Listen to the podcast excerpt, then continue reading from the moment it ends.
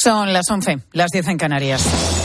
Última hora en Herrera Incope. Estar informado. Informe COPE sobre el naufragio del Villa de Pitancho, el más trágico en la historia reciente de España. Este jueves se cumplen dos años del hundimiento del buque gallego en aguas del Atlántico Norte, causando la muerte de 21 de sus 24 tripulantes. COPE ha podido acceder al informe pericial sobre la tragedia y ha hablado con las familias de las víctimas. Israel Remuñán. 21 fallecidos, lo decías, pero es que 12 de los cuerpos ni siquiera pudieron recuperarse. Eugenia es la madre de Ricardo, uno de los desaparecidos. Lo que más le dolió fue enterarse por Facebook. Yo tener que enterarme que el barco de mi hijo tuviera un accidente por las redes sociales, eso es muy triste, muy triste. No pude despedirme de él ni darle un beso aún. ¿Piensas que, que no está muerto? Dices tú, bueno, se fue para la mar. En el Villa de Pitancho había gallegos, peruanos, ganeses, como Edmundo Kutu. Janet tiene solo 15 años y es su hija. Nos atendió a la salida del instituto siempre estábamos juntos. Ya no voy a tener esa misma experiencia de salir con mi padre. Eso me fastidia muchísimo porque va a perder todos estos años de vida sin estar al lado mío y de mis hermanos. Las familias piden saber qué pasó. COPE ha tenido acceso al informe de los peritos que bajaron a los restos del barco. Señalan a un error humano del capitán como una de las posibles causas. También dicen que tardó demasiado en dar la orden de evacuación, pero que las condiciones del mar eran durísimas. Al patrón se le imputan 21 delitos de homicidio imprudente. Importante reunión la que en este momento arranca en el Ministerio de Agricultura entre el ministro Luis Planas y las principales organizaciones agrarias. Se cumplen ya 10 días del inicio de las protestas de agricultores y ganaderos por toda España que han producido numerosos cortes de carreteras. Unas protestas a las que no descartan sumarse los pescadores. Esta mañana el secretario general de la Confederación Española de Pesca, Javier Garat, le contaba a Carlos Herrera el endurecimiento de las exigencias europeas para sus socios, pero no para terceros países. Y no nos quejamos de que tengamos estándares altos. De los que nos quejamos es que en otros lugares del mundo, sobre todo en Asia, eso no está ocurriendo. Está llegando, por ejemplo, lomos de atún libres de aranceles sin realmente ver cuál es la procedencia, si se han respetado los estándares medioambientales, laborales, etcétera, de seguridad, de conservación, y están haciendo una competencia desleal claramente a nuestros productores europeos que tienen unos costes de explotación muy altos. Y poco más de un día queda para poner punto final a la campaña de las elecciones gallegas que se van a celebrar este domingo. En los últimos compases de la misma, el PSOE busca movilizar a su electorado, aunque desde Ferraz apuntan a un batacazo el próximo 18 de febrero. Ricardo Rodríguez. El eje la Moncloa Ferraz se aferra al resquicio de un revulsivo que permita a la izquierda encabezada por el BNG desbancar al PP de la Junta y un suelo por levantar. Trasladan a COPE desde la cúpula socialista en la esperanza de lograr una reacción de sus votantes. A agitarlos busca dedicarse Pedro Sánchez, llevando ahora el peso de la campaña. Para su sprint final, esta tarde en La Coruña y mañana con el cierre en Santiago de Compostela, se ha reservado los ataques a Alberto Núñez Feijóo por su tanteo veraniego a Junts. La capacidad de maniobra es, sin embargo, limitada. Los trackings internos apuntan a un nuevo batacazo socialista. La incertidumbre planea en estos últimos metros de la contienda. Ya el PSDG es incapaz de disimular un bajo estado de ánimo ante el examen de las urnas. La federación mira al día después y sus facciones toman posiciones a expensas de los acontecimientos. Y esta mañana el rey ha firmado por primera vez una reforma de la Constitución. De nuestra Carta Magna va a desaparecer el término disminuido. Con la fuerza de ABC. Cope, estar informado.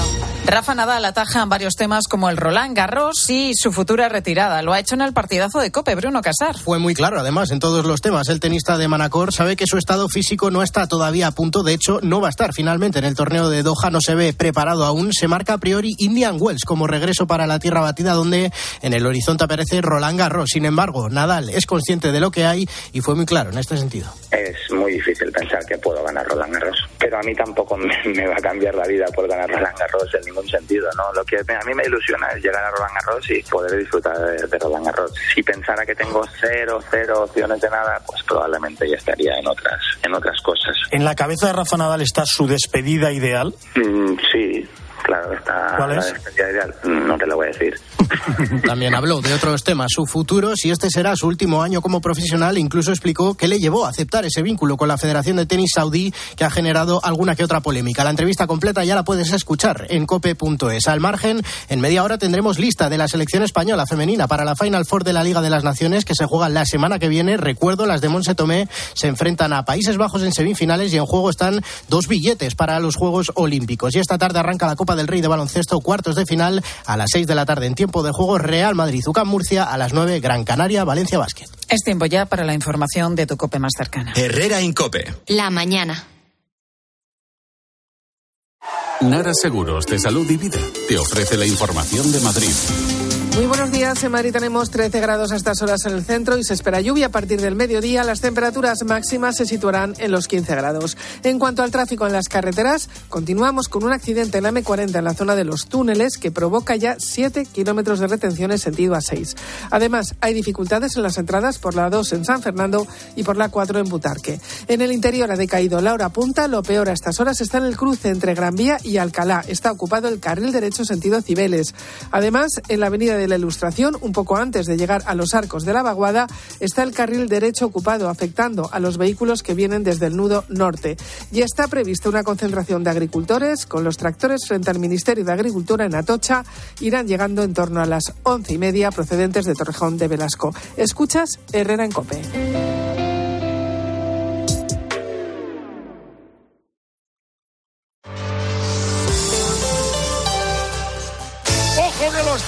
En el bar! Nadie te lo narra igual.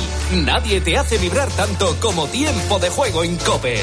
Con la Liga. Este sábado Atlético de Madrid Las Palmas. Celta Fútbol Club Barcelona. Y el domingo Rayo Vallecano Real Madrid. Y además el básquet. La lucha por el título de la Copa del Rey de Baloncesto. Tiempo de juego con Paco González, Manolo Lama y el mejor equipo de la radio deportiva. Tocamos la guitarra. Sí, mira, mírala. Ahí está, ahí está. El número uno del deporte. ¿Perdona? ¿Que ahora Movistar Prosegur Alarmas incluye una garantía antiocupación? Uf, ya verás cuando se entere mi perro. Ningún guardián puede competir con Movistar Prosegur Alarmas, la primera y única alarma con garantía antiocupación, que no solo disuade y protege, ahora también se compromete contra las ocupaciones. Contrátala en el 900-222-250 o en movistarproseguralarmas.es. Con Chin Chin de Aflelu, llévate tu segundo par de gafas con cristales progresivos por solo un euro más. Y además, puedes pagar hasta en dos años sin intereses ni comisiones. Sí, tu segundo par de gafas progresivas por solo un euro más. No te lo pierdas. Ver condiciones. Te lo digo o te lo cuento. Te lo digo. Encima de que traigo a mi hijo, le subes el precio del seguro. Te lo cuento. Yo me lo llevo a la mutua. Vente a la mutua con cualquiera de tus seguros. Te bajamos su precio, sea cual sea. Llama al 91 555 5555. 91 555 5555. Te lo digo o te lo cuento. Vente a la mutua. Condiciones en mutua.es. 29. Tus nuevas gafas graduadas de Sol Optical. Estrena gafas por solo 29 euros. Infórmate en soloptical.com. Los ofertones de fin de semana de Alcampo. Solomillo de cerdo por solo 7,99 euros el kilo. ¿Qué? ¡Wow! En tu tienda web y app alcampo.es. Oferta disponible en Península y Baleares. Locutar un anuncio, un anuncio de radio, manteniendo el tipo mientras un señor que no conoces de nada te lanza cuchillos, no es corriente. Como tampoco es corriente que una cuenta corriente te dé tantas ventajas. Cuenta online Sabadell. La cuenta corriente menos corriente. Infórmate y hazte cliente en bancosabadell.com. ¿Te imaginas que el mejor piloto te haga de taxista? Pues ahora Acciona Energía, la mayor compañía energética del mundo que solo opera en energías renovables, te instala los paneles solares en tu casa y pone toda su energía a tu servicio a un gran precio. Aprovecha y hazte autoconsumidor. Entra en Hogares Acciona Energía e infórmate. Y es que estás en el súper. O un domingo descansando en el sofá.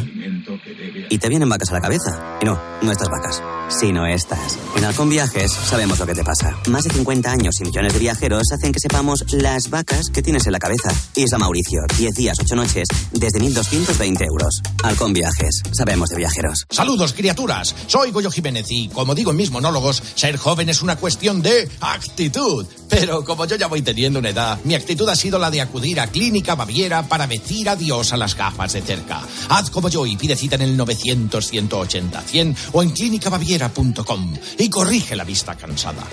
Herrera Incope. Estar informado. Rubén se dedica, entre otras cosas, a viajar.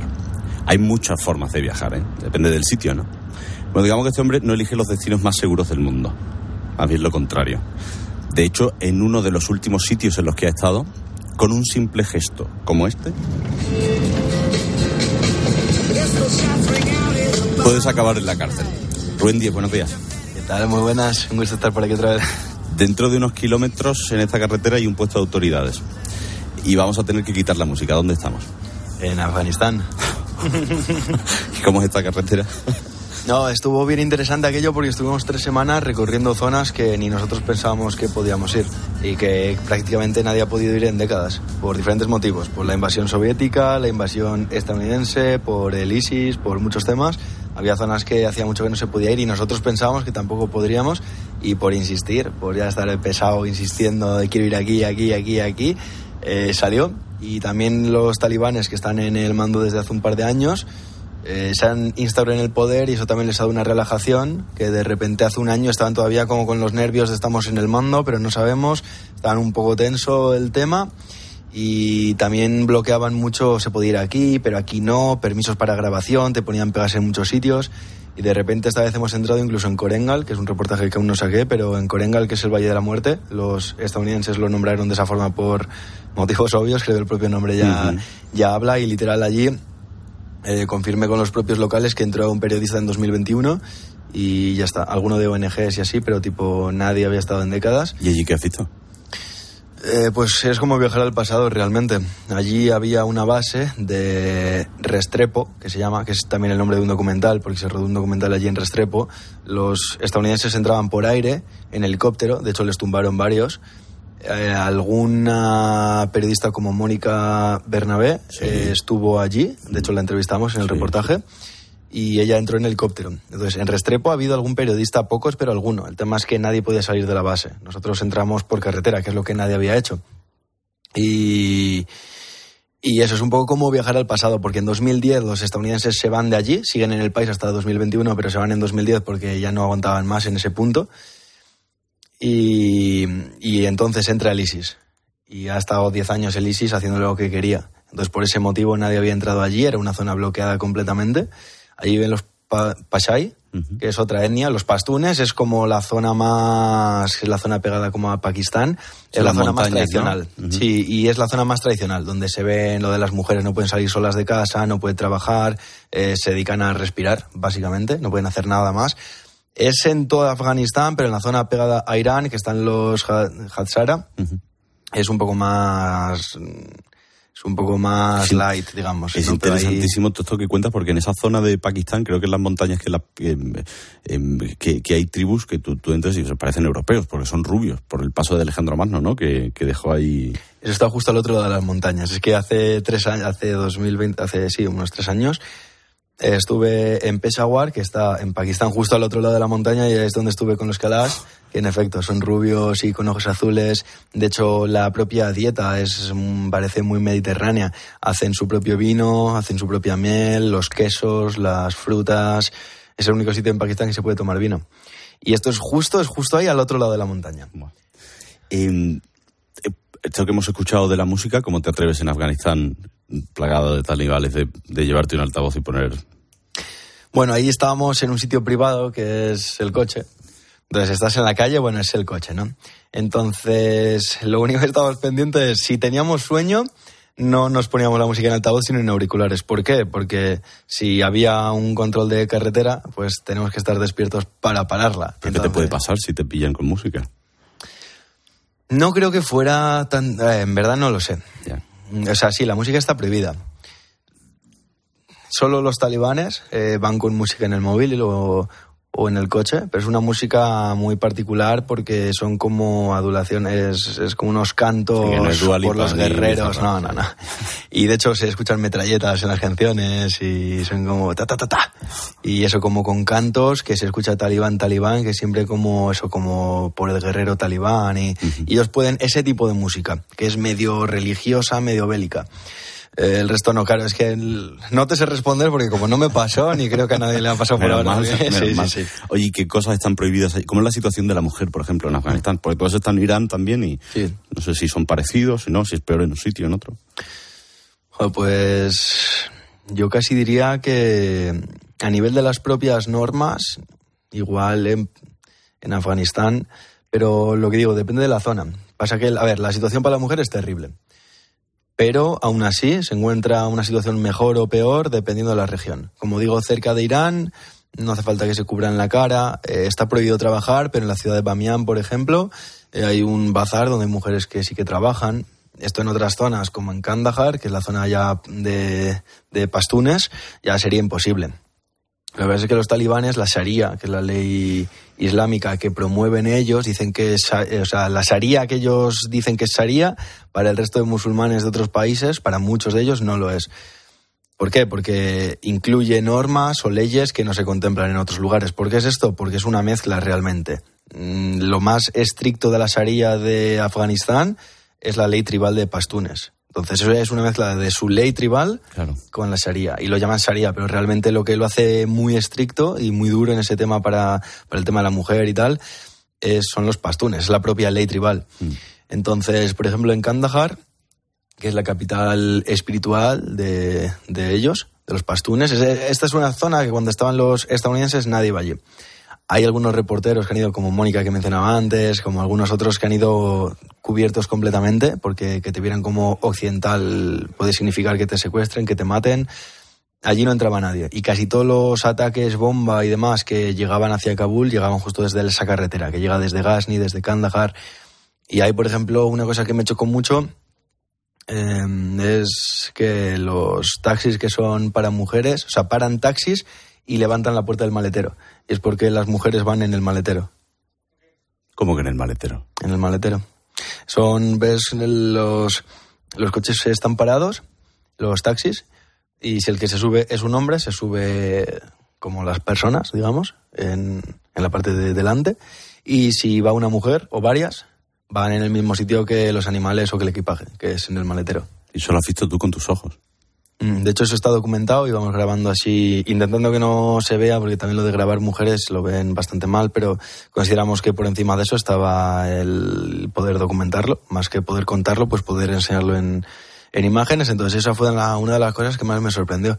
Porque lo otro, el resto de la situación, obvio sorprende, pero también lo había visto en más países. Hasta yo he estado viviendo con pastunes, pero en Pakistán, que están en los dos sitios. Allí con los Kalas, como decía en Peshawar, un poco antes de llegar a, a los Kalas, estuve con los pastunes.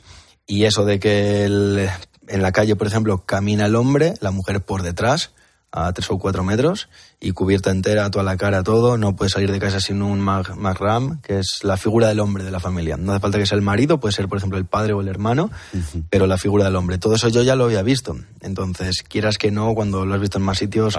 no te sorprende tanto. No es que lo aceptes, pero sí uno se acostumbra un poco. Pero eso yo no lo había visto nunca en ningún sitio. Rubén también se llama Lethal Crisis. Usted puede ver todos sus vídeos en.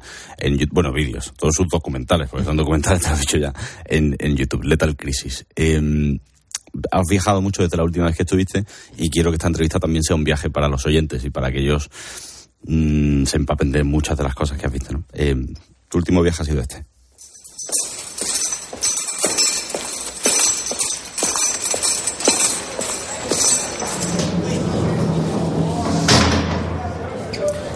Esto es el CECOT, es la megacárcel de Bukele.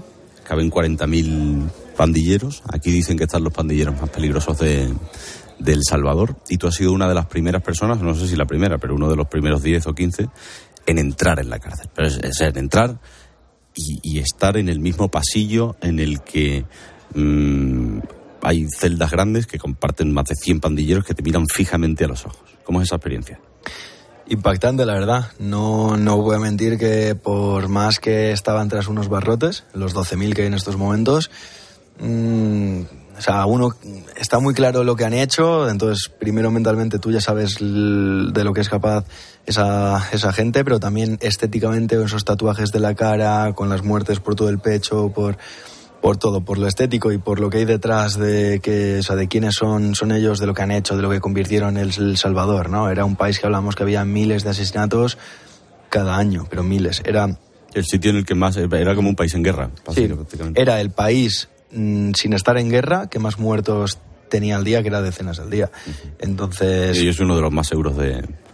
En efecto, en estos momentos está como uno de los más seguros de Latinoamérica y está por ver un poco, eh, porque esto está, o sea, todavía sigue en el régimen de excepción que creó el presidente Bukele para poder empezar a detener a personas y a registrar las casas sin una orden de un juez. Entonces eso ha hecho que haya sido muy, muy rápido todo, pero está todavía como un poco improvisado, es decir, falta que se asiente realmente socialmente, el régimen en algún momento se tiene que quitar. Entonces, ¿qué pasará en ese momento? Eh, las pandillas, digamos, allí con un mensaje de la cárcel, desde la cárcel, que, de que sean fuertes. Están conviviendo ahora las dos pandillas, la 13 con la 18. Bueno, eso es que, que en una misma celda haya presos de la 13 y de la 18 y que, como se ve en tu vídeo, estén todos tranquilos, bueno, hay una cámara, ¿eh? pero dudo que con todos los tíos que hay allí vigilando em, se atrevan a hacer algo. Pero eso es como decir que los Latin King y los nietas están en un mismo sitio conviviendo diariamente. De hecho, los revolucionarios y los sureños eh, son, bueno, la, la 18 se dividió hace unos años en dos, que son los dos, y también estaban en una guerra. Entonces están las tres pandillas conviviendo en las celdas. Y lo que se siente es que esa gente sigue ahí, siguen siendo miles. Ahora mismo están en una cárcel, vale. Yo no sé hasta qué punto tienen poder o no para reorganizarse en un futuro. Entonces no sé si es que, de hecho, nadie sabe aún si las organizaciones están completamente muertas, digamos, porque han atizado realmente duro, que por el momento sí, o están dormidas. Entonces, por eso digo, no es que con improviso me refería a eso, que falta un poco que se asiente a nivel mm. social, que se quite el régimen y que veamos cómo sigue avanzando todo. Pero sí es es impactante. Allí hay diferentes cárceles, lo que son los líderes de las pandillas están en Zacatecoluca, en Zacatraz, que, que, se conoce. Y es otro régimen de aislamiento en teoría todavía más duro, porque es como una mini celda para cada uno de ellos. estamos hablando de gente que ha cometido cientos de asesinatos y mira, tenemos el testimonio de uno de ellos. Hemos cometido diferentes delitos en diferentes tiempos, homicidios, privación de libertad, secuestro, etc. Yo entré a la edad de 21 años y tengo 47 años de edad. No se metan a grupos criminales como bandas, pandillas, crimen organizado, nada. Tú hablaste con varios, ¿tú crees que el arrepentimiento que escuchamos es real o...? Hombre, alguno de los miles que son es posible que se arrepienta. Alguno. También ha habido alguno que antes de que pasara lo de Bukele, es decir, antes de que se vieran en esta situación tan crítica, ya había salido a las pandillas y se dedicaba a entrevistar a otra, o sea, ya digo entrevistar, a sacar a otras personas de, de las pandillas. dije entrevistar porque yo quería entrevistar a uno que le hicieron ya un reportaje de BBC y no se atrevió porque aunque él hace ya años que no estaba en la pandilla y el reportaje de la BBC que es de hace, de hace 8 o 10 años, no sé de hace cuánto, lo demostraba. ahora mismo es tipo cualquiera que tenga tatuajes. Ahora mismo no hace falta que te pillen ni robando, ni matando, ni violando, ni extorsionando. Simplemente con que tengas tatuajes o hagas una seña como esta, que es una de las señas que hacían allí. Bueno, eh, cuéntame esto, porque tú estás ahí en medio del pasillo y yo veo en el vídeo cómo te miran, cómo te dicen cosas que tú has tenido que blurrear, es decir, que tapar en la cámara. No sé si para que ellos no manden gestos para afuera, no sé si esos gestos eran para ti. ¿Qué te decían? ¿Cómo era eso? ellos hacían mímica con la boca, digamos. Porque yo no escuchaba nada, pero hacían así, hacían mímica. Entonces, claramente el mensaje yo entiendo que no iba para mí, porque yo no entendía nada. Entonces, tuvimos la suerte de entrevistar a... Estuvo muy interesante dos entrevistas, bueno, todas, pero en concreto dos sobre expertos en pandillas. Uno fue el ministro de Justicia y de Seguridad Pública, y Gustavo, por ejemplo, nos explicó todo de una forma muy interesante porque desde el gobierno se ve que han podido desgranar todo de cómo funciona todo, cómo funcionaban estas pandillas y estos grupos y fue súper interesante. Fue súper interesante también la de un profesor de la universidad, experto también en las pandillas, como ya digo, mm, por muchas razones, pero una razón fue que fue después de estar en el CECOD. Entonces con él pudimos hacer también un poco de análisis de lo que vimos. Se lo enseñaste, ¿no? Sí, y nos decía, cuidado con esto porque los mensajes no son para ti, sino que son mensajes para gente de fuera. Y esos mensajes pueden ser sed fuertes o mata al vecino. O sea, yo no sé qué es ese mensaje. Entonces, ante el no saber qué es lo que está diciendo, porque ellos también tienen su un lenguaje súper codificado, tienen una jerga que eh, puede ser hasta difícil de entender si no eres un pandillero, ¿no? Como no sabía de qué hablaban, preferimos hacer ese pixelado porque, bueno, pues que nuestro canal, o sea, que mi canal tampoco fuera un canal de ellos Sí, de sí, a claro, personas. claro. ¿Vamos a seguir viajando? Dale.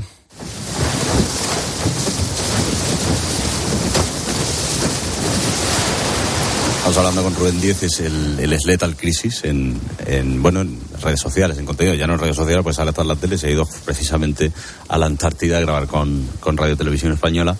Describime el lugar en el que has estado, ahora que estamos en un rompehielos.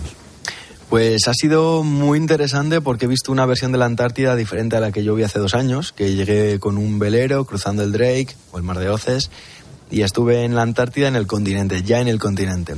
Ahora he estado como parte de la Shetland en unas islas que se conoce como pre-Antártida porque está un poco más al norte, no es el continente, y he llegado en avión, entonces primero, en vez de en barco, en avión, en vez de cuatro días de velero son dos horas. Más agradable.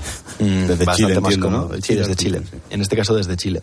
O sea, hay cinco puertas para llegar a la Antártida, Nueva Zelanda, Australia, Sudáfrica, Argentina y Chile, pero Argentina y Chile son las dos más cercanas. Entonces, y bueno, otra diferencia es que he estado en las bases científicas, que hace dos años no se podía. Mm, creo, allí me han dicho que era porque justo fue el año del COVID y no se podía. Este año sí. Entonces ha sido una Antártida muy, muy diferente. Ha sido tremendo poder vivir con esas únicas personas que viven en la, en la Antártida, en las bases, desde los cocineros, los guías de montaña, los militares y sobre todo los proyectos científicos, porque son tremendos. Creo ¿A qué, que a qué huelen los.? Estamos escuchando eh, pingüinos y. ¿A qué huelen los pingüinos? Porque es algo te ha Fatal. Los pingüinos, o sea, huelen muy, muy mal. Y esta vez no nos podíamos acercar tanto porque había un equipo de virólogos justamente. Eh, hay una gripe aviar, eh, una variante nueva desde hace unos meses, o desde hace unos meses por lo menos, es que se ha puesto grave en colonias de pingüinos en Latinoamérica. Y a esta, eh, a esta pingüinera de la isla todavía no, no había llegado. El problema es que es muy difícil que se contagie, pero si se contagia, en mamíferos tiene una mortalidad del 50%. Entonces nos acercamos a la pingüinera un poco. Eh, los expertos en pingüinos y los virólogos van con EPIs como los del COVID. Con trajes iguales es que trabajan allí en, la, en esa pingüinera. La gripe todavía no ha llegado, pero el riesgo es tanto en caso de que te contagies que hay que tomar todas esas medidas. Entonces esta vez trabajamos también con ese proyecto de los pingüinos, pero nosotros grabamos desde un poco más lejos. Y después es que hay gente tremenda, o sea, uno se siente pequeño al lado de los científicos allí, porque una, una, una geóloga, por ejemplo, Susana, que a través del estudio de los glaciares, del albedo, que es la luz que reflejan, investigaba la posibilidad de vida en lunas del sistema solar eh, por las composiciones del hielo de lunas de Júpiter y de Saturno. Había otro equipo de Navarra que han sido los primeros en generar electricidad con el calor de un volcán allí en la Antártida, con, con tecnología de la NASA, que la NASA es, es, es la que usa para generar eh, la electricidad en los, en los satélites o algunos robots que envían.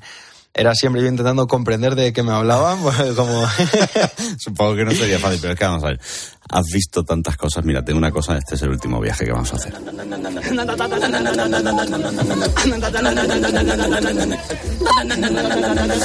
África a mí me parece culturalmente uno de los lugares más ricos del mundo porque eh, por lo antiguas que son sus tradiciones, ¿no? Porque estás mirando a un siglo atrás, ¿no? Dos siglos atrás. Esto tú lo reconoces, ¿no? El sonido. El Gerewol. ¿Qué es el Gerewol? Los bu- Budabe. Es una ceremonia, es el certamen de belleza, yo creo, más especial del mundo. Eh, se hace todos los años en octubre, sobre todo en Níger y en Chad. Yo lo vi en Chad. Esta etnia, que son nómadas, eh, se reservan este mes de octubre para juntarse entre comunidades en donde toque. Como digo, son, son nómadas, entonces fuimos con el 4x4 y les encontramos allí en una zona casi, casi desértica. Entonces los hombres muestran sus mejores galas y son elegidos por las mujeres. Eso es lo interesante de todo, ¿no? Que son los hombres y no las mujeres. Y también los cánones de belleza, lo que buscan las mujeres, la altura, por un lado, que no sé si ya esto es lo más cercano, lo más entendible eh, a lo eu- europeo, digamos. Pero es que las otras dos, que son las que son más raras, es el blanco de los ojos y el blanco de los dientes. Entonces, por eso ellos hacen estas caras así, porque tienen que mostrar el blanco de los dientes y el blanco de los ojos. ¿Y cómo se los lavan los dientes allí? El- esto en casi todos los lugares tribales, o sea, en África o si vienen en Amazonas, tienen también sus plantas para lavarse los dientes, como con unas raíces, puede que se froten con, con, con unas ramas. En Amazonas, por ejemplo, hay una planta que se la frotan y es como si fuera un champú en el agua. Entonces ellos saben más o menos, pero normalmente sí, son como unos palos con unas, unas raíces y los tienen muy, muy blancos, muy, muy blancos. Oye, ahora que, que ya han pasado joder, muchos años desde que empezaste, yo sé que tú dejaste el colegio y que tus padres intentaron convencerte de que hicieses algo tradicional, ¿no? Más allá de, de YouTube, que por entonces ya te daba pues unos 800 euros, que, que chaval de 17 años gana de 800 euros, ¿no? Ahora cuando ellos te ven volver pues de, de El Salvador, de Afganistán, de Irán, y, y ven el éxito que estás teniendo, ¿qué te dicen? No, están encantados de la vida, porque ahora mismo. mm, Primero porque, primero que todo porque saben que me encanta lo que hago. Entonces, la verdad es una fortuna hoy en día poder vivir de esta manera, pero también por el hecho, por, por el hecho de poder vivir de lo que me guste, sea esto, sea lo que sea, ¿no? Pero poder vivir de lo que yo quiero y de lo que a mí me gusta. Y después también les encantan los reportajes y todo. Hombre, mi padre sí me dice que a ver si no me voy un día para Benidorm o algo así. en vez de Irán, ¿no? Claro. Oye, ¿y de todos los tatuajes que tienes, hay alguno que te hayas hecho en algún viaje? ¿Alguno especial de alguna tribu o algo? Casi todos. Casi todos. ¿Tienes algún todos. ejemplo? Sí, el, bueno, justo lo que tengo en los brazos son de hace más tiempo, entonces estos no son. Este sí, este tigre fue en Tailandia y, y con bambú. ¿Cómo que con bambú? Con una, es con un palo de bambú, con los pinchos, ahí, digamos, se hace con un gesto tal que así, y entonces te van dando así. Y pues este es en Cuba, este es en la India. Lo que hace que los que son más tribales les tengo en la espalda y en las piernas. Entonces, pero sí, en las piernas y en, y en la espalda tengo una simbología por aquí del Amazonas. En Estaba las piernas. por ahí, por el que es el aquí. te- que es- Pero eh, vamos a hacer, al final de las entrevistas hago algo. Le pido a mis invitados que contesten una pregunta que deja el invitado anterior y luego que dejen una para el siguiente. El último en sentarse aquí fue Pedro Gallego, él es pocero y es el tipo que mejor se conoce el subsuelo de Madrid. Y estuvo aquí hablándonos de cómo entró en ese mundo, qué cosas hay en el subsuelo. Nos habló de que se encontró un obús de la guerra civil, un esqueleto. Bueno, fue un rato excepcional. Y te dejo esta pregunta.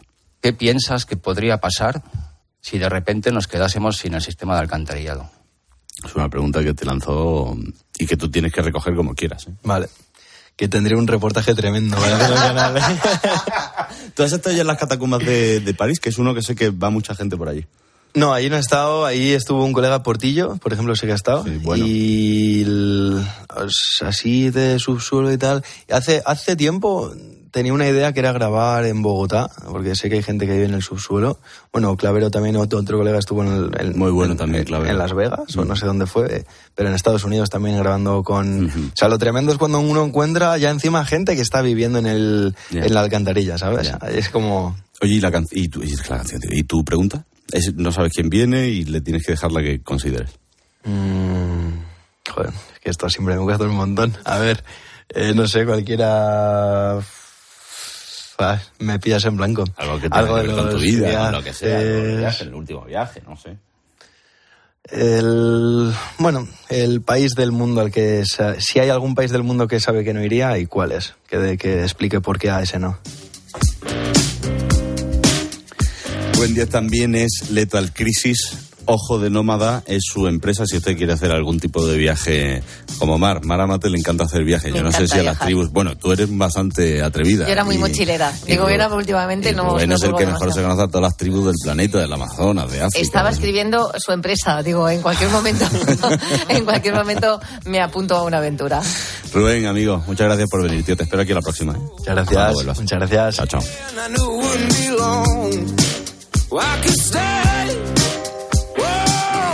Could stay. Away long enough to die another day. I could try to get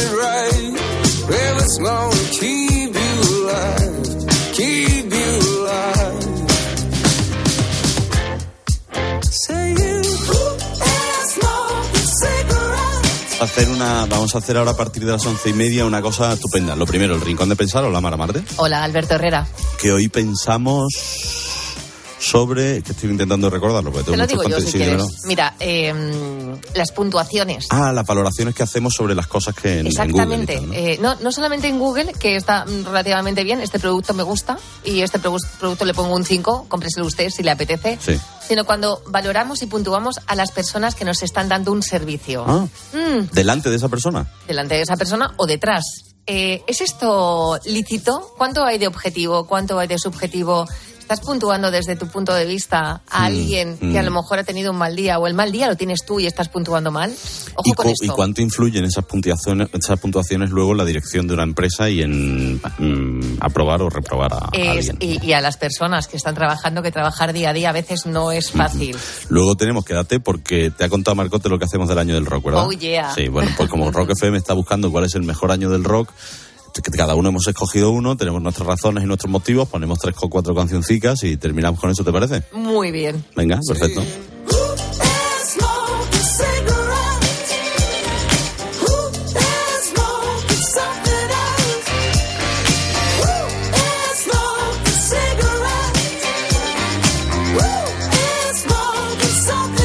Tú tuvieses que viajar a algún sitio así recóndito que te apetece, ¿cuál es tu viaje soñado? Si es que tienes un viaje soñado. Sí, eh, India. India, Que no ¿eh? he ido. Sí. no. Pero además no los eh, de- de sitios más, Sí, sí, no solo más Delhi, turísticos. sino... No, no, no ir.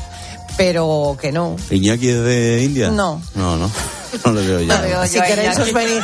Claro, ¿verdad? No le veo comiendo Mal, no. pollo tikka masala. No, y además no a, la- a las ciudades más importantes, no, allí en plan recóndito. Te cuento. Bueno, pero si nos viajamos, si viajamos a India, lo, lo importante es tener un buen seguro. Exactamente. Como la mutua. Exactamente, porque ¿sabes lo que pasa? Que hay gente que no somos tan responsables a lo mejor y cuando vamos de fiesta decimos que conduzca Mar, por ejemplo. Eso. Mar, Amar, que conduzca ella que es responsable. Y es que no tiene ni una multa. Y entonces, claro, pues dice, pues que conduzca ella, pero está, se enfada algunas veces porque le han subido el seguro. Que no te enfades, Mar. Que te digo una cosa, que te vayas a la mutua. Porque te bajan el precio de tu seguro, sea cual sea. Y esto es muy fácil. Hay que llamar al 91 555 5555. ¿Te lo digo o te lo cuento? Que te vayas a la mutua. Las condiciones en mutua.es. Herrera Incope. Escuchas Cope. Y recuerda, la mejor experiencia y el mejor sonido solo los encuentras en cope.es y en la aplicación móvil. Descárgatela. Quiero explorar sin importarme cuando volver el exterior. Quiero formar parte de él. Vale, bichito. Nos vamos a Disneyland París. Reserva durante Semana Mágica en Halcón Viajes. Precio de referencia 144 euros por persona y noche en el Disney Hotel Cheyenne con entradas incluidas. Plazas limitadas. Consulta condiciones. Ven a Disneyland París con Halcón Viajes volando con Iberia. Halcón Viajes. Sabemos de viajeros. Con Chin Chin de Aflelu, llévate tu segundo par de gafas con cristales progresivos por solo un euro más. Y además, puedes pagar hasta en dos años sin intereses ni comisiones. Sí, tu segundo par de gafas progresivas por solo un euro más. No te lo pierdas. Ver condiciones. La vida es como un libro y cada capítulo es una nueva oportunidad de empezar de cero y vivir algo que nunca hubieras imaginado. Sea cual sea tu próximo capítulo, lo importante es que lo hagas realidad. Porque dentro de una vida hay muchas vidas y en Cofidis llevamos 30 años ayudándote a vivirlas todas. Entra en cofidis.es y cuenta con nosotros. Félix. Llamarle Tequi es quedarse corto. Su setup es high-tech, wireless y bug-free. No hay nada de su propiedad que no esté conectado al Wi-Fi. Lo último en tecnología. Él ya lo tuvo hace cinco años. Pues para él, un león. Hay un SEAT que lleva tu nombre, porque con hasta 10 años de garantía, hay un SEAT para ti. Estrénalo con SEAT Flex. ¿Te has enterado del nuevo ofertón de Yastel? Ahora en Yastel te llevas un Smart TV de Xiaomi gratis. Sí, sí, como lo oyes, gratis. Con fibra de un giga y móvil. Pero date prisa, que se acaban. Son los últimos días. Llama ya al 1510 y estrena un Smart TV de Xiaomi gratis. Venga, llama ya al 1510. En Alquiler Seguro sabemos que cada cliente es único. Por eso estamos orgullosos de ser la primera empresa del sector en recibir la certificación AENOR de compromiso con las personas mayores. Horario preferente, más de 50 oficinas a tu disposición, gestores especializados y mucho más para que la edad no sea un obstáculo en tu alquiler. Alquiler Seguro, la revolución del alquiler. ¿Sabes lo que se lleva? Se llevan los rebozados sin, sin huevo. Con Yolanda, claro. Solo con Yolanda la merluza, la tempura, los calamares, todos los rebozados salen crujientes y tiernos. Y todo sin huevo. Por eso con Yolanda, rebozar sin huevo está de moda. Yo, Yolanda, es lo que se lleva. En la sección de harinas de tu súper. Nos encontrarás en todas las redes sociales. Mucho más fiable que pueden ser las redes sociales. Es lo que me pasa con Carlos Herrera. Me parece un tío muy serio. Es muy natural. Es un periodista que es como una institución de toda la vida. Cope es más que una radio. También en cope.es y en tu móvil.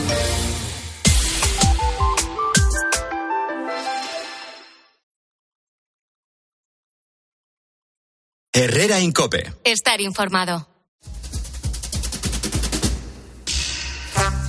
Qué buen momento para reflexionar y para junto a Mara Mate visitar el rincón de pensar, Alberto. Sí, sí. Y estaba yo pensando, Mar, que no recuerdo cuándo es la última vez que he valorado algo en, en internet, porque cuando me quedo en algún hotel o voy a algún restaurante o no, no suelo valorarlo, no suelo valorarlo y no sé si hago mal o hago bien. Claro, es que esa es una de las preguntas que lanzamos al, al aire. Yo me fío mucho de las reseñas. Yo, dependiendo de las reseñas que hay, que me hago Tú miras, o sea, tú Uy, miras reseñas. Miro reseñas y me hago un estudio de los hoteles por reseñas o de los restaurantes por reseñas. Esto implica que me dejo mucho tiempo hasta que elijo. Mm.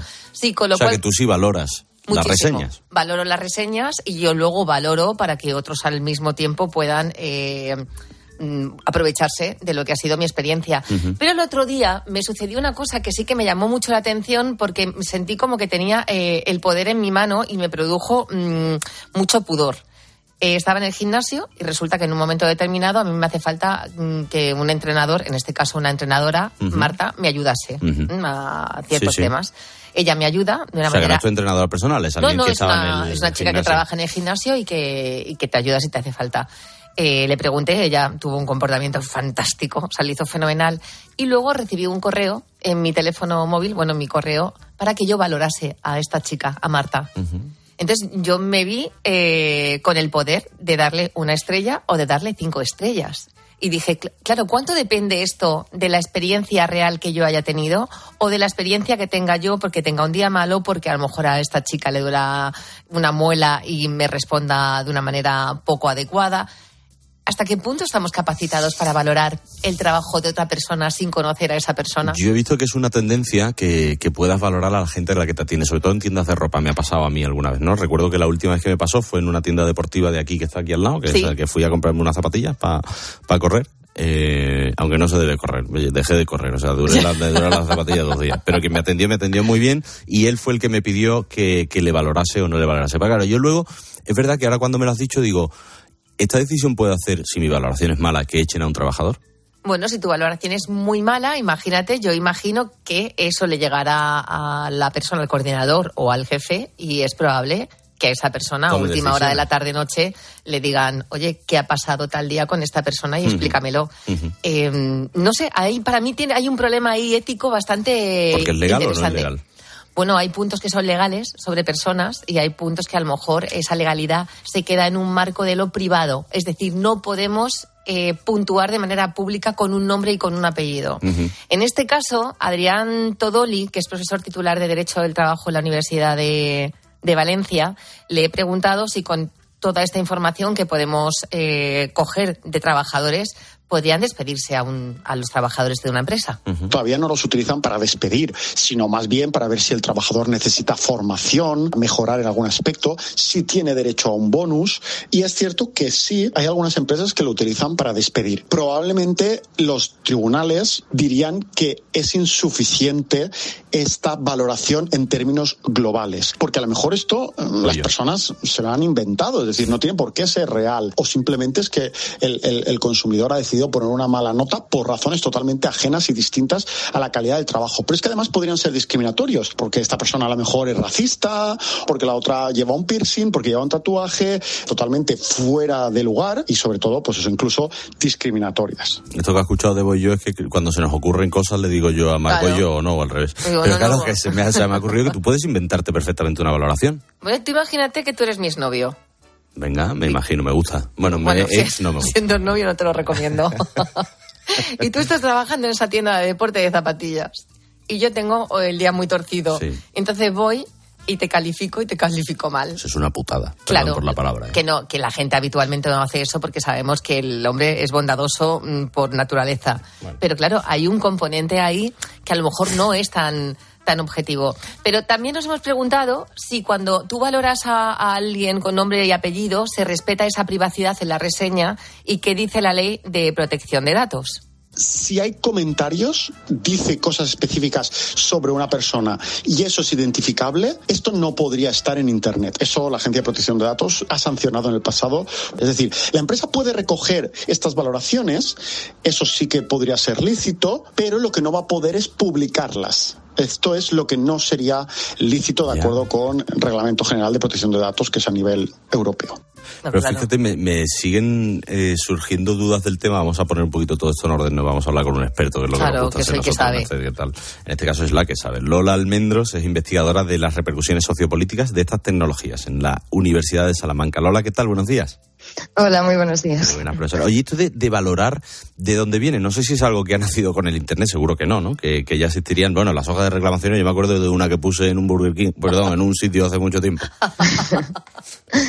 Bueno, esto yo creo que, que, que va inherente a la condición humana, ¿no? Es propio de- del cotillo básico de, de nuestra vida diaria.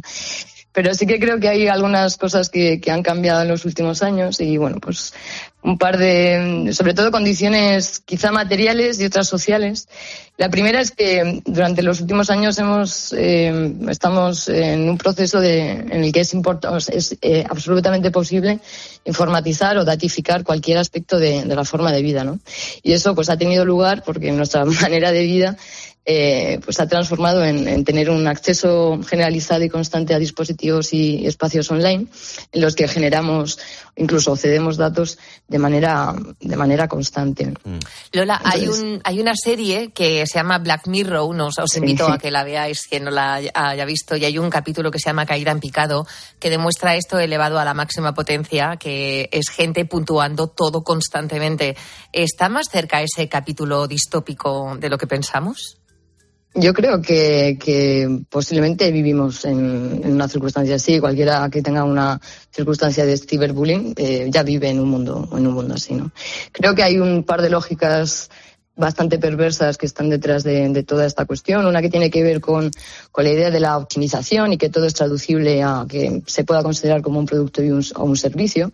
Y bueno, pues esta idea de que cuanto más datos mejor, que siempre los datos dan información sobre lo que sea y que ese conocimiento siempre es aplicable a mejorar, cuando nunca se explicitan cuáles son los criterios ni cuáles son las intenciones. O sea, cuando se nos pide valorar, jamás se nos pide valorar en función de algunos criterios explícitos, que sería lo que justificaría nuestra valoración. Y luego hay otro tipo de lógicas que incluso son todavía más más perversas, yo creo, y es esta tendencia, bueno, pues eh, lo primero que, que el, el- se genera una absoluta falta de confianza, el que te pidan la opinión hace que te creas importante, cuando realmente lo único que estás haciendo es reforzar tu vulnerabilidad, incluso generar circunstancias de discriminación, como las que estabais eh, describiendo justo antes de que yo, de que yo entrara. Y luego eh, lo más perverso, ¿no? Que haya cosas o personas que dependan de ti, que eso pues te puede hacer creer muy importante, pero que, que en realidad es tremendamente tóxico. Que es O sea, verdad que el, que el cliente a lo mejor no siempre lleva la razón. Ay, Lola, es eh, te, te agradezco muchísimo que hayas estado con nosotros esta mañana, profesora. Muchísimas gracias. Muchas gracias, Lola. ¿Cuál es el mejor año de la historia del rock? Yo digo año 1969-1970, por canciones como esta.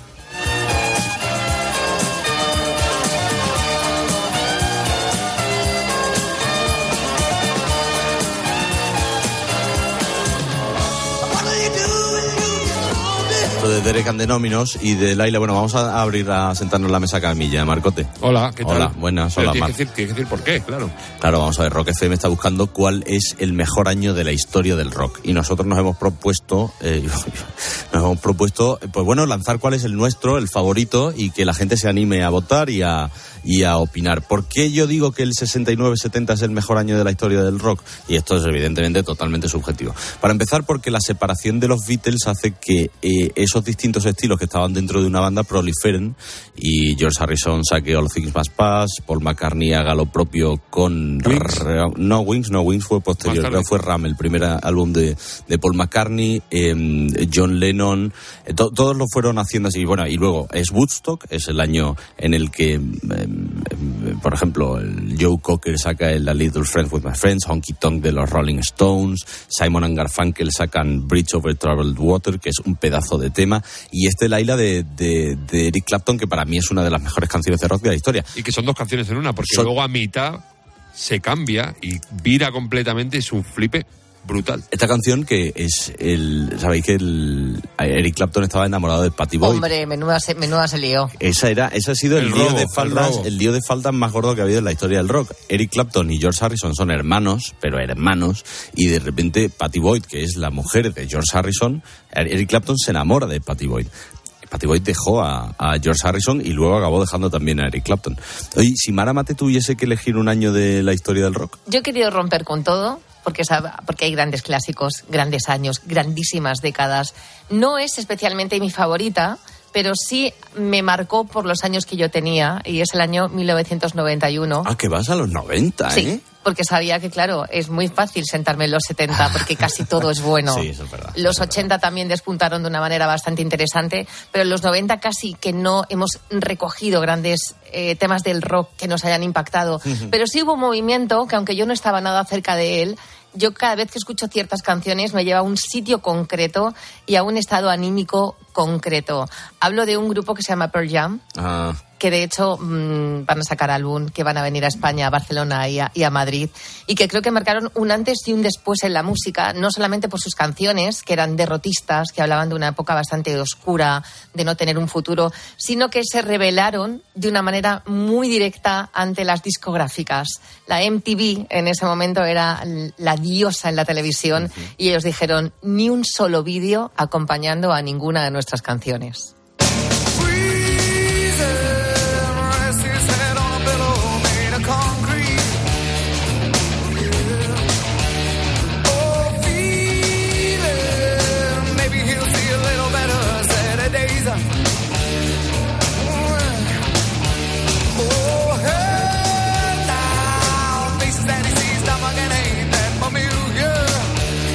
Bueno esto, ¿eh? Bueno, se me ponen los pelos de punta. Pero ¿y tú que tú, tú que le bailabas a esta gente o qué? Yo era pija. Yo tenía un comportamiento mucho más. No me gustaba mucho el rhythm and blues en la música americana eh, negra, pero en este caso no sé por qué Pearl Jam se me metió en la boca del estómago y cuando les escucho digo, ostras, qué rabia contenida, ¿no? Qué, qué rabia soltada delante de un micrófono. Y han ese- sacado un pedazo de single Bueno. ayer o antes de ayer que tienen nuevo disco en breve y como ha dicho Mar, vienen al, al Mad Cool, vienen Y a luego dos días a Barcelona. Y bueno, que la gente puede votar en Rock FM, que enfrentan dos, ca- dos, dos años al día y es como un duelo. Entonces Claro. van, van quedando. Claro, y es como una especie de clasificación, ¿verdad? Que como Eso si es. fuese una Copa del Rey. Como las va- semifinales. Sí, exactamente, exactamente. Y van enfrentando uno a otro. ¿Tú qué dices? A mí me la ha quitado Mar, porque a mí el año 91... Que Ah, o sea, que os vais los dos a los 90. ¿Sabes? No, no, pero escucha, eh, eh, es que es, es mi, a- es mi año donde yo descubro el rock a tope en el colegio. Yo iba a un colegio en La Moraleja y entonces allí no había tiendas y mis amigos me decían, oye, vete a Madrid, compra mi disco de rock, el Nevermind de Nirvana, por ejemplo. Luego yo lo- me los pirateaba y les daba los discos. Qué antigüedad eso de piratearse las Sí, cosas, efectivamente. en, en- qué en mal casete, gusto. en casete.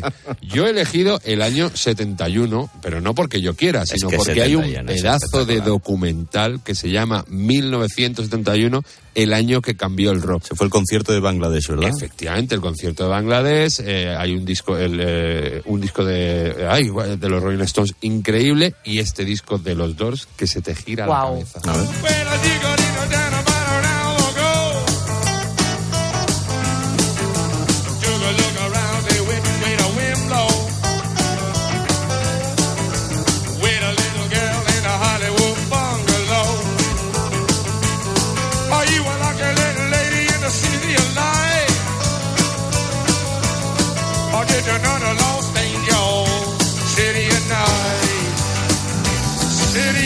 Este año es el Sticky Fingers también, el LA One de los dos que está sonando. El Maggie May de el Masters of Reality de Black Sabbath, el Stairway to Heaven de Sí, los de. Zeppelin, un añazo y el documental hay que verlo porque es flipe. Es- que está en plataformas, pero se puede piratear.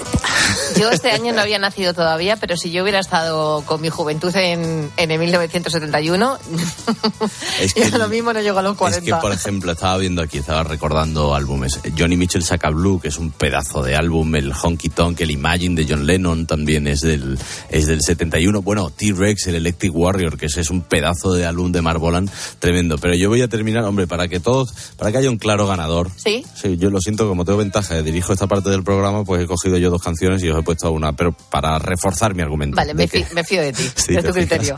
Escucha esto, pónmelo, Marcote, anda. Si es que esto se presenta solo. Uf, no es verdad. Claro, No es verdad. 1970, hija. Madre mía, ¿sabes De qué? mis favoritas. Este señor, este señor está muy alto.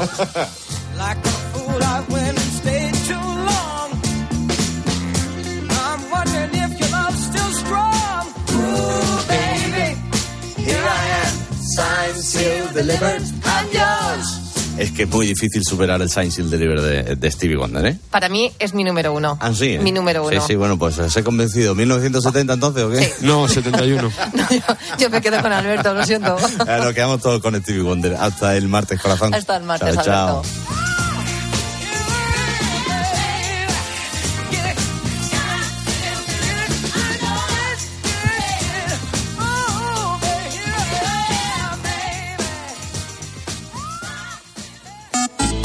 Sigue también a Carlos Herrera en Twitter en arroba Herrera en Cope, en facebook.com barra Herrera en Cope y en Instagram en Carlos Herrera 2017.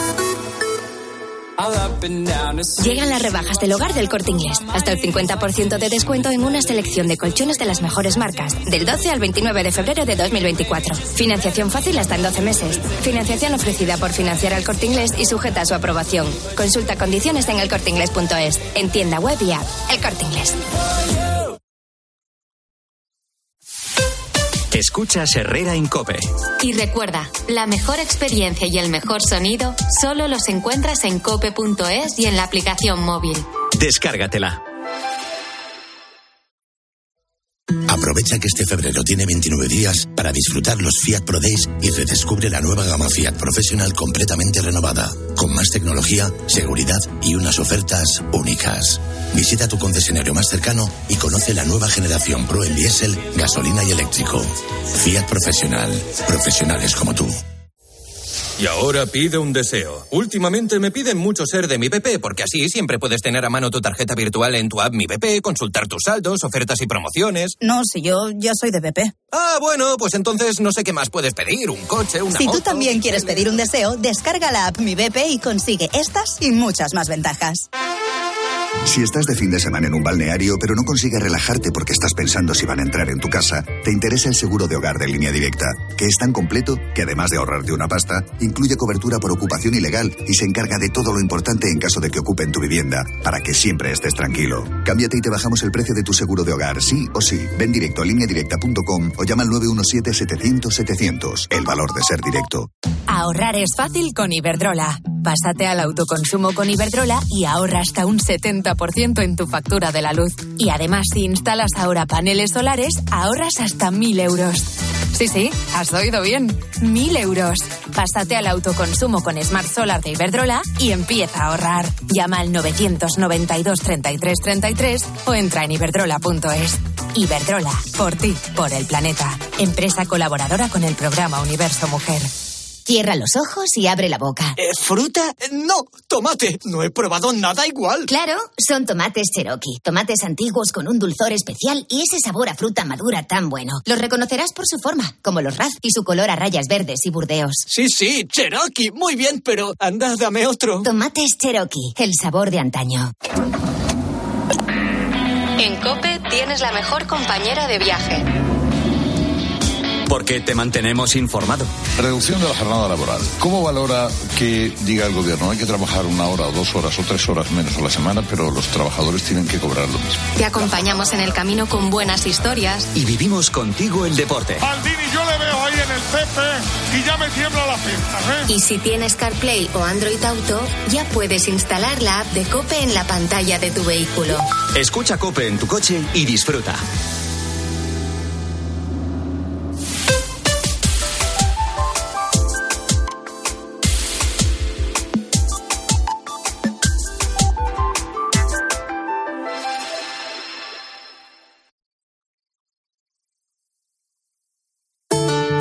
Ángel del Señor anunció a María.